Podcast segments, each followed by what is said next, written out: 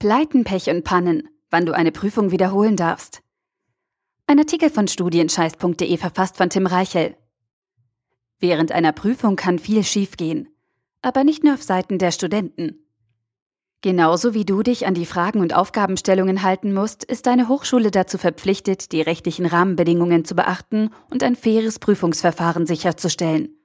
Treten hingegen Pannen oder Mängel im Verfahren auf, kannst du deine Prüfung anfechten und eine Neubewertung oder eine Wiederholung durchsetzen. Wie das genau geht und auf was du da beachten musst, erfährst du in diesem Artikel. Zusammen mit Rechtsanwalt Christian Reckling zeigen wir dir in einem neuen Studienscheiß-Experten-Interview, wie du eine Prüfung anfechten und wiederholen kannst. Los geht's! Hallo, Herr Reckling. Sie helfen deutschlandweit Studierenden bei rechtlichen Schwierigkeiten. Haben Prüflinge, die unfair oder unverhältnismäßig behandelt wurden, immer ein Recht auf Wiederholung der Prüfung? Studierende bzw. Prüflinge haben das Recht, von jedem Prüfer fair und sachlich bewertet zu werden.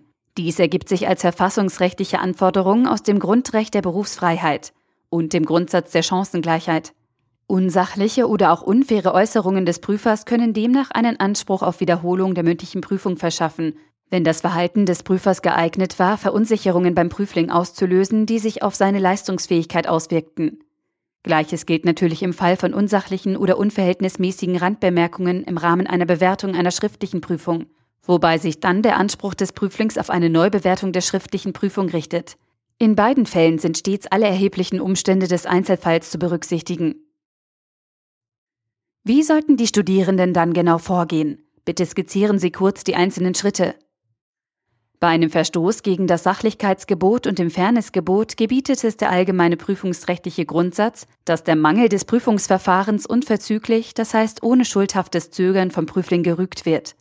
Zwar wird dies dem Prüfling beispielsweise in einer mündlichen Prüfung nicht zuzumuten sein, aber spätestens unmittelbar nach der Prüfung ist es dem Prüfling in der Regel zumutbar, auf das verletzende Verhalten des Prüfers oder auf den Verfahrensfehler entsprechend aufmerksam zu machen. Dabei ist darauf zu achten, dass die Rüge möglichst konkret und idealerweise auch schriftlich vorgebracht wird. Zu beachten sind dann noch etwaige Ausschlussfristen in den jeweiligen Prüfungsordnungen. Wann genau kann man eine Prüfung wegen Verfahrensfehlern anfechten und wiederholen? Gibt es dazu eine Daumenregel? Die Daumenregel besagt, dass das Prüfungsverfahren, das an einem Mangel leidet, zunächst fehlerhaft ist und zu korrigieren ist. Die alles entscheidende Frage ist dann, ob sich der Mangel erheblich auf die Prüfungsentscheidung ausgewirkt hat. Welche sind die häufigsten Fehler, die seitens der Hochschule im Rahmen einer Prüfung begangen werden? Der häufigste Fehler ist die Verletzung von Verfahrensvorschriften, sprich Verstößen gegen die eigene Prüfungsordnung. Diese Fehler bezeichne ich inzwischen als Klassiker.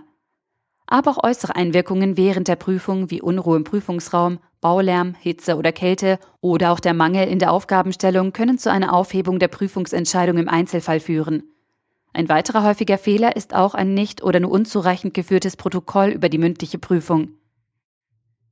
Führt jeder Verfahrensfehler zu einer Prüfungswiederholung? Nein, an dieser Stelle muss im Einzelfall geklärt werden, ob sich der Verfahrensfehler erheblich auf das Prüfungsverfahren ausgewirkt hat. Als Kriterien gelten dabei unter anderem die Intensität der äußeren Einwirkung und deren Dauer. Es darf also der Einfluss auf das Prüfungsergebnis nicht ausgeschlossen werden können. Nur für den Fall der Fälle, Worauf sollten Studierende während einer Prüfung genau achten? Gibt es dazu eine Art Checkliste? Prüflinge sollten vor Beginn der Prüfung auf Folgendes achten. Erstens, welche Hilfsmittel sind zulässig? Zweitens, wie lange darf die Prüfung dauern? Drittens, ist der Prüfungsraum für die Durchführung der Prüfung geeignet? Viertens, beginnt die Prüfung rechtzeitig? Fünftens, ist die Aufgabenstellung korrekt? Sechstens, im Falle einer mündlichen Prüfung, ist der Prüfer möglicherweise befangen? Wann sollten Studierende eine Prüfung anfechten und wann lieber nicht? Bei berufsbezogenen Prüfungen empfiehlt es sich grundsätzlich zunächst die Bewertung auf mögliche Bewertungsfehler zu untersuchen bzw. untersuchen zu lassen. Laufen in diesem Fall Fristen wie etwa die Widerspruchs- und Remonstrationsfrist, gilt es, diese Frist unbedingt zu wahren. Eine Anfechtung der Bewertung empfiehlt sich dann, wenn der Prüfling selbst auf mögliche Bewertungsfehler konkret und nachvollziehbar hinweist. Eine Prüfungsanfechtung sollte nicht in Betracht gezogen werden, wenn sich der Prüfling nur ungerecht bewertet fühlt und die Kritik an der Bewertung nur pauschal bleibt. Bei Verfahrensfehlern sollte der Prüfling dann Widerspruch gegen die Prüfungsentscheidung einlegen und prüfen lassen, ob sich ein möglicher Verfahrens- und/oder Beurteilungsfehler auf das konkrete Prüfungsergebnis erheblich ausgewirkt hat. Wie geht es nach einer erfolgreichen Anfechtung weiter? Dabei ist grundsätzlich zwischen einer mündlichen und einer schriftlichen Prüfung zu unterscheiden. War die Anfechtung einer mündlichen Prüfung erfolgreich, kann aus prüfungsrechtlichen Grundsätzen nicht einfach eine bessere Note vergeben oder die Prüfung als bestanden gewertet werden. Vielmehr hat der Prüfling in der Regel einen Anspruch auf Wiederholung des fehlerbehafteten Teils der mündlichen Prüfung. Ging es bei der Anfechtung um die Bewertung einer schriftlichen Prüfung, so hat der Prüfling im Erfolgsfalle einen Anspruch auf fehlerfreie Neubewertung. Bei alledem sind stets der Grundsatz und die Wahrung der Chancengleichheit zu beachten. Welche Risiken müssen Studierende bei einer Anfechtung auf dem Schirm haben? Die wohl größte Sorge von Prüflingen ist die Frage der Verschlechterung. Oft wird gefragt, ob eine Verschlechterung der Note möglich ist, wovor naturgemäß die Prüflinge am meisten Angst haben. Grundsätzlich ist die sogenannte Verböserung möglich, in der Praxis ist dies aber so gut wie ausgeschlossen, so dass die Befürchtung nach einer Prüfungsanfechtung stünde man schlechter als vorher, so gut wie immer unbegründet ist. Ansonsten sollten Prüflinge, die eine Prüfungsentscheidung anfechten, Geduld und ein wenig Ausdauer mitbringen, da die Verfahren teilweise einige Zeit in Anspruch nehmen. Wann lohnt es sich, einen Anwalt zu engagieren?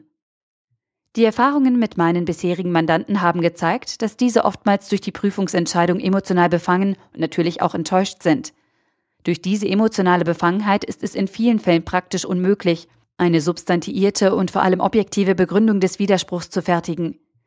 Da das Rechtsinstrument der Prüfungsanfechtung viel Fingerspitzengefühl, die richtige Wortwahl und Kenntnisse der Rechtsprechung erfordert, sollte daher ein spezialisierter Rechtsanwalt im Prüfungsrecht beauftragt werden.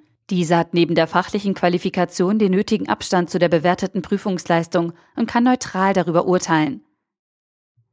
Auf dem Gebiet der Prüfungsanfechtung haben Sie ja schon die eine oder andere Hochschule kennengelernt. Gibt es in Deutschland Universitäten und Hochschulen, an denen besonders viele Fehler im Prüfungsverfahren gemacht werden?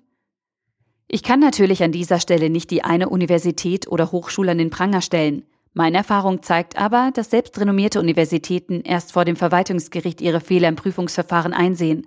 Als Prüfling hat man dabei den Gefühl, den Kampf David gegen Goliath zu führen. Die Realität zeigt aber, dass die Prüflinge leider oftmals ihre Rechte nicht wahrnehmen. Dies ist teilweise dadurch begründet, dass die jeweilige Prüfungsordnung den Prüflingen nicht bekannt ist bzw. von den Prüflingen nicht durchgelesen wurde, so dass sich die Prüflinge ihrer Rechte und Pflichten im Rahmen einer Prüfungsanfechtung nicht bewusst sind. Aber auch auf Seiten der Universitäten und Hochschule zeigt sich in vielen Fällen, dass den Prüfern selbst die eigene Prüfungsordnung nicht bekannt ist und sich dadurch viele Fehler im Prüfungsverfahren ergeben. Zum Schluss, gibt es einen kuriosen Fall einer Prüfungsanfechtung, den Sie nie vergessen werden? Es gibt inzwischen so einige Fälle von mir durchgeführter Prüfungsanfechtungen, von denen ich sagen würde, das kann doch nicht wahr sein.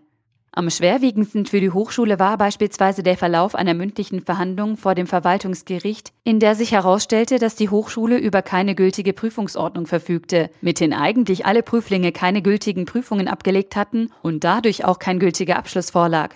Dieses Worst-Case-Szenario einer Hochschule wurde dann aber dadurch geheilt, dass das Gericht eine fiktive Prüfungsordnung angenommen hat. Das Gesicht des Vertreters der Hochschule während dieser mündlichen Verhandlung war allemal sehenswert. Als kurios erwies sich auch der Verlauf einer mündlichen Eignungsprüfung, in dem sich die Prüfungskommission damit begnügte, in dem aus der Prüfungsordnung vorgeschriebenen Prüfungsprotokoll nur Plus- und Minuszeichen zu setzen und zudem nicht klar, wer an dem Tag unsere Mandantschaft eigentlich geprüft hat. Die Akteneinsicht brachte diese eklatanten Verfahrensmängel erst ans Tageslicht. Letztlich durfte unsere Mandantschaft erfolgreich die Eignungsprüfung wiederholen. Im Interview Rechtsanwalt und Fachanwalt Christian Reckling. Herr Rechtsanwalt Christian Reckling ist ein bundesweit bekannter und anerkannter Experte auf dem Gebiet des Hochschul- und Prüfungsrechts und Spezialist für Verfahrensfehler. Er ist Partner der Kanzlei Schlömer und Speer Rechtsanwälte aus Hamburg und vertritt deutschlandweit erfolgreich viele Studierende bei rechtlichen Problemen. Er ist zudem Betreiber und Gründer des Portals prüfunganfechten.de, auf dem er regelmäßig über aktuelle Entwicklungen, Tendenzen und neue Entscheidungen im Prüfungsrecht informiert. Im Studienscheiß-Blog gibt er praktische Tipps und zeigt Beispiele aus seiner täglichen Arbeit. Fazit. Viele Hochschulen nehmen es bei der Prüfungsdurchführung nicht so genau und begehen unglückliche Verfahrensfehler, die sich negativ auf dein Prüfungsergebnis auswirken können. Das Problem dabei ist, viele Studenten erkennen diese Fehler gar nicht erst oder nehmen die unfaire Behandlung durch die Hochschule einfach hin. Doch wenn solche Mängel vorliegen, bist du nicht hilflos ausgeliefert. Du kannst dich wehren und deine Prüfung anfechten. Diese drei Schritte solltest du dafür im Hinterkopf behalten. Erstens, Kenne die rechtlichen Rahmenbedingungen und lies deine Prüfungsordnung. Zweitens, benutze die Checkliste von Rechtsanwalt Christian Reckling. Drittens, Lass dich bei ernsten Problemen von einem Rechtsexperten beraten und nimm professionelle Hilfe in Anspruch. Bei einer Prüfungsanfechtung geht es nicht darum, das Haar in der Suppe zu finden und sich einen unfairen Vorteil zu verschaffen. Es geht darum, eine gerechte Prüfungssituation durchzusetzen, die niemanden benachteiligt. Und das steht dir immer zu. Der Artikel wurde gesprochen von Priya, Vorleserin bei Narando.